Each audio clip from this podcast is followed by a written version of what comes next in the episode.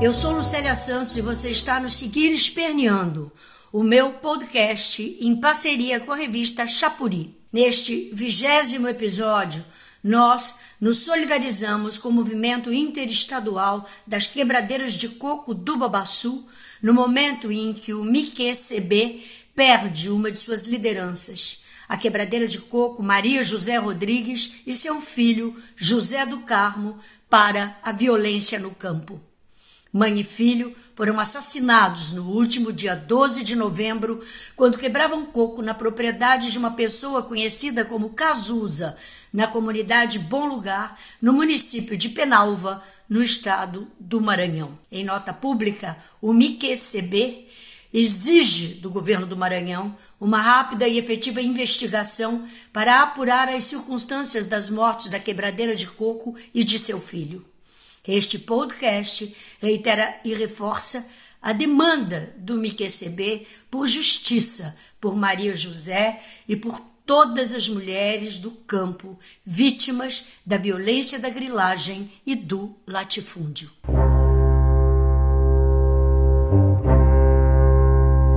Eu sou Duda Meirelles e me somo a Lucélia na indignação e na solidariedade ao movimento interestadual das quebradeiras de coco do Babaçu, entidade que defende os direitos das mais de 300 mil mulheres trabalhadoras rurais que sustentam suas famílias coletando e quebrando coco de Babaçu. São mulheres que arriscam suas vidas buscando sustento em propriedades griladas ou ocupadas pelo latifúndio, na chamada Mata dos Cocais, áreas de transição entre a Caatinga, Cerrado e a Amazônia, nos estados do Pará, Tocantins, Maranhão e Piauí.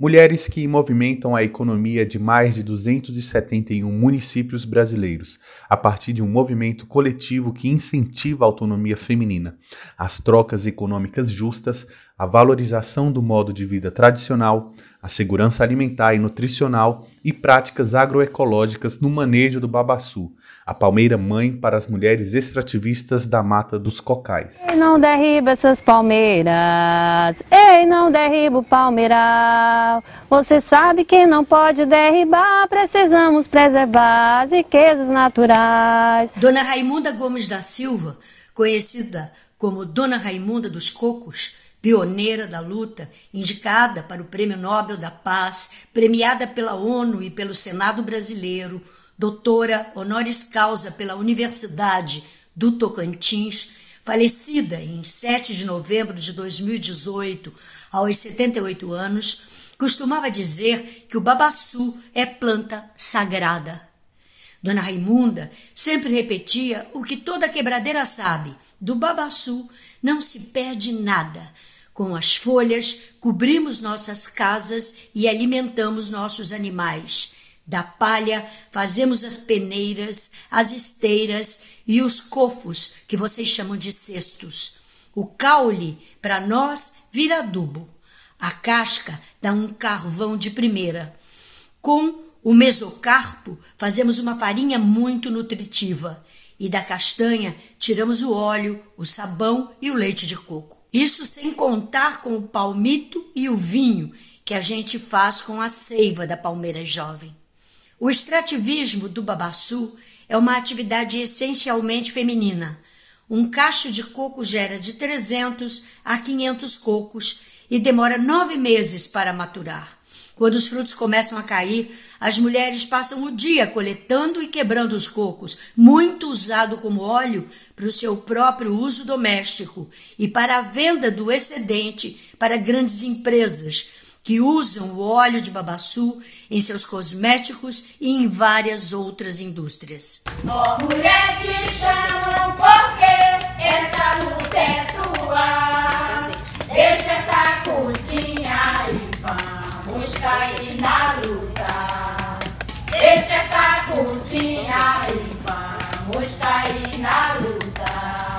O assassinato de Maria José e de seu filho não é uma exceção.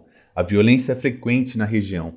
As quebradeiras dizem que é comum ver carros blindados dos grandes proprietários passando pelas comunidades para intimidar as trabalhadoras e suas famílias. Alguns partem da intimidação para o ataque direto, matam ou mandam matar. Os métodos mudaram, mas a violência segue a mesma de décadas passadas, quando os vaqueiros da região, amando de seus patrões do latifúndio, adotavam a prática de quebrar o coco pela metade. Ao encontrar uma quebradeira, o vaqueiro cortava as alças do cesto onde ela carregava os cocos, para ficar com tudo que ela tinha conseguido juntar naquele dia. Também davam surras de piola, que é um chicote usado para bater em gado e há relatos de casas queimadas e de estupros de quebradeiras por vaqueiros e encarregados das fazendas da região.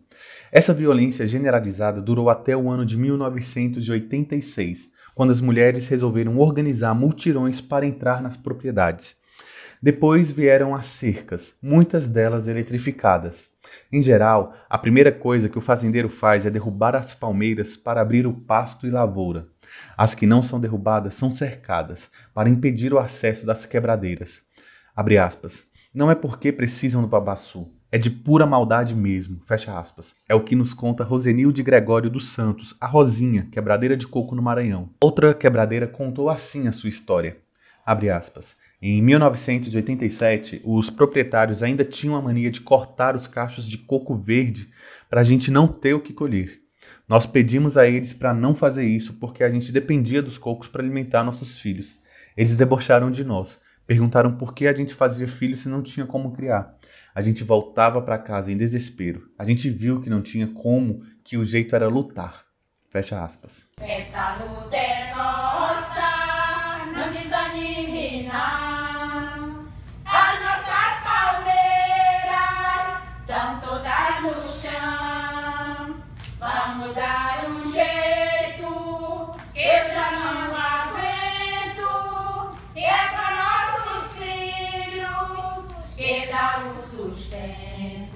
Luta das mulheres quebradeiras de coco é bem antiga. É uma luta que vem desde os anos 1960. Em 1969, o Maranhão promulgou a chamada Lei Sarney de Terras, liberando as áreas de Babaçu para a expansão da fronteira agrícola. As matas de domínio público passaram a ser cercadas por grileiros e fazendeiros. A reorientação do espaço rural para privilegiar o agronegócio passou a expulsar da região os pequenos produtores rurais e suas mulheres extrativistas. As terras foram cercadas, a vegetação nativa derrubada e queimada, e as quebradeiras de coco ficaram sem acesso à palmeira, que virou propriedade do grande empresário rural. As mulheres partiram para a resistência. Em 1991, houve a primeira articulação dos quatro estados do Babaçu. Em 1995, foi criado o Movimento Interestadual das Quebradeiras de Coco Babaçu, MIQCB, no terceiro encontro interestadual das Quebradeiras de Coco Babaçu, em São Luís, capital do Maranhão. A pauta central do movimento é a preservação do meio ambiente, a manutenção das áreas ameaçadas pelo desmatamento ilegal do Babaçu, a reivindicação da exploração e beneficiamento do fruto por elas mesmas, livre de intermediários, do domínio dos grandes proprietários e do monopólio das empresas. Na prática, o MIQCB também promove o protagonismo feminino, porque insere as mulheres trabalhadoras rurais como agentes políticas, pedagógicas e econômicas na defesa do Babaçu junto às três esferas de poder: municipal, estadual e federal.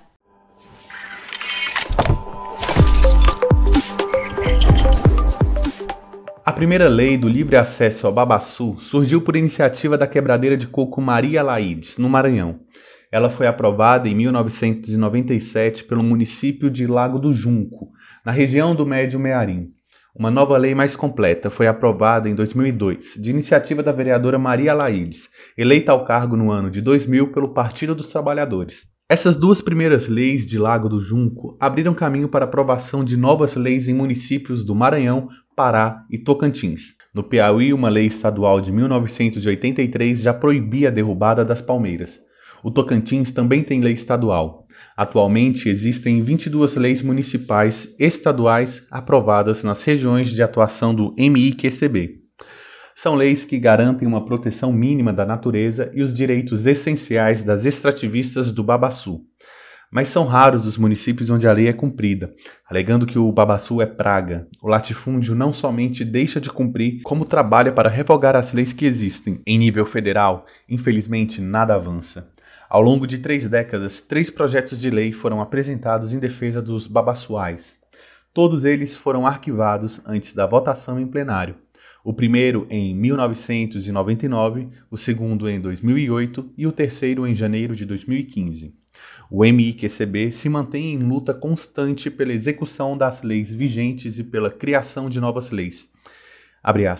Essa é uma luta do nosso dia a dia, porque o babaçu é nossa vida e nossa essência, fecha aspas, diz Maria Laides Alves, hoje coordenadora geral do MIQCB, o maior movimento de mulheres da América Latina. O coco para nós aqui é tudo. Eu amo ser quebradeira de coco, não tenho vergonha da minha profissão.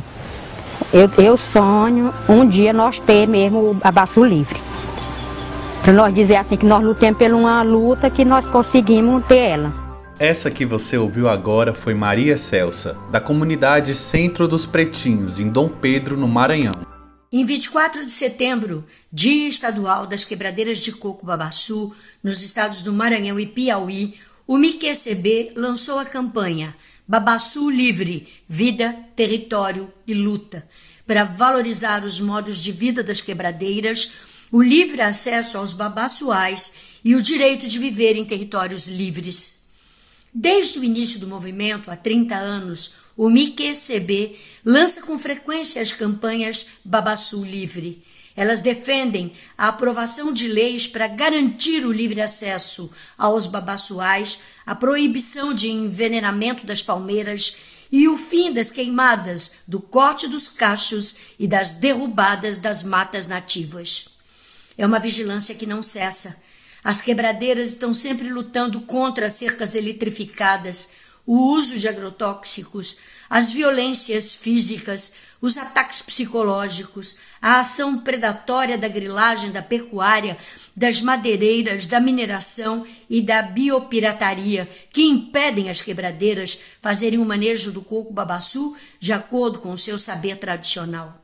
As campanhas são, acima de tudo, um espaço para a defesa dos direitos. Por meio delas, as guardiãs do Babaçu buscam o acesso aos recursos naturais que compõem a base de sustentação das comunidades extrativistas. Feministas, as mulheres do Babaçu lutam para viver em paz, com qualidade de vida para elas mesmas, para suas comunidades e para suas famílias. Seguir Esperneando é mais um espaço de resistência da revista Chapuri, construída em parceria com a atriz e militante Lucélia Santos. Este episódio resulta do esforço coletivo de Agamenon Torres, Ana Paula Sabino, Janaína Faustino, Lucélia Santos, Zezé Wais e eu, Duda Meireles. O roteiro deste podcast é baseado em matérias publicadas por Articulação Nacional de Agroecologia, Mídia Ninja e Repórter Brasil e informações dos sites da Rede Cerrado e do MIQCB, complementados por pesquisa e edições de Zezé Wais.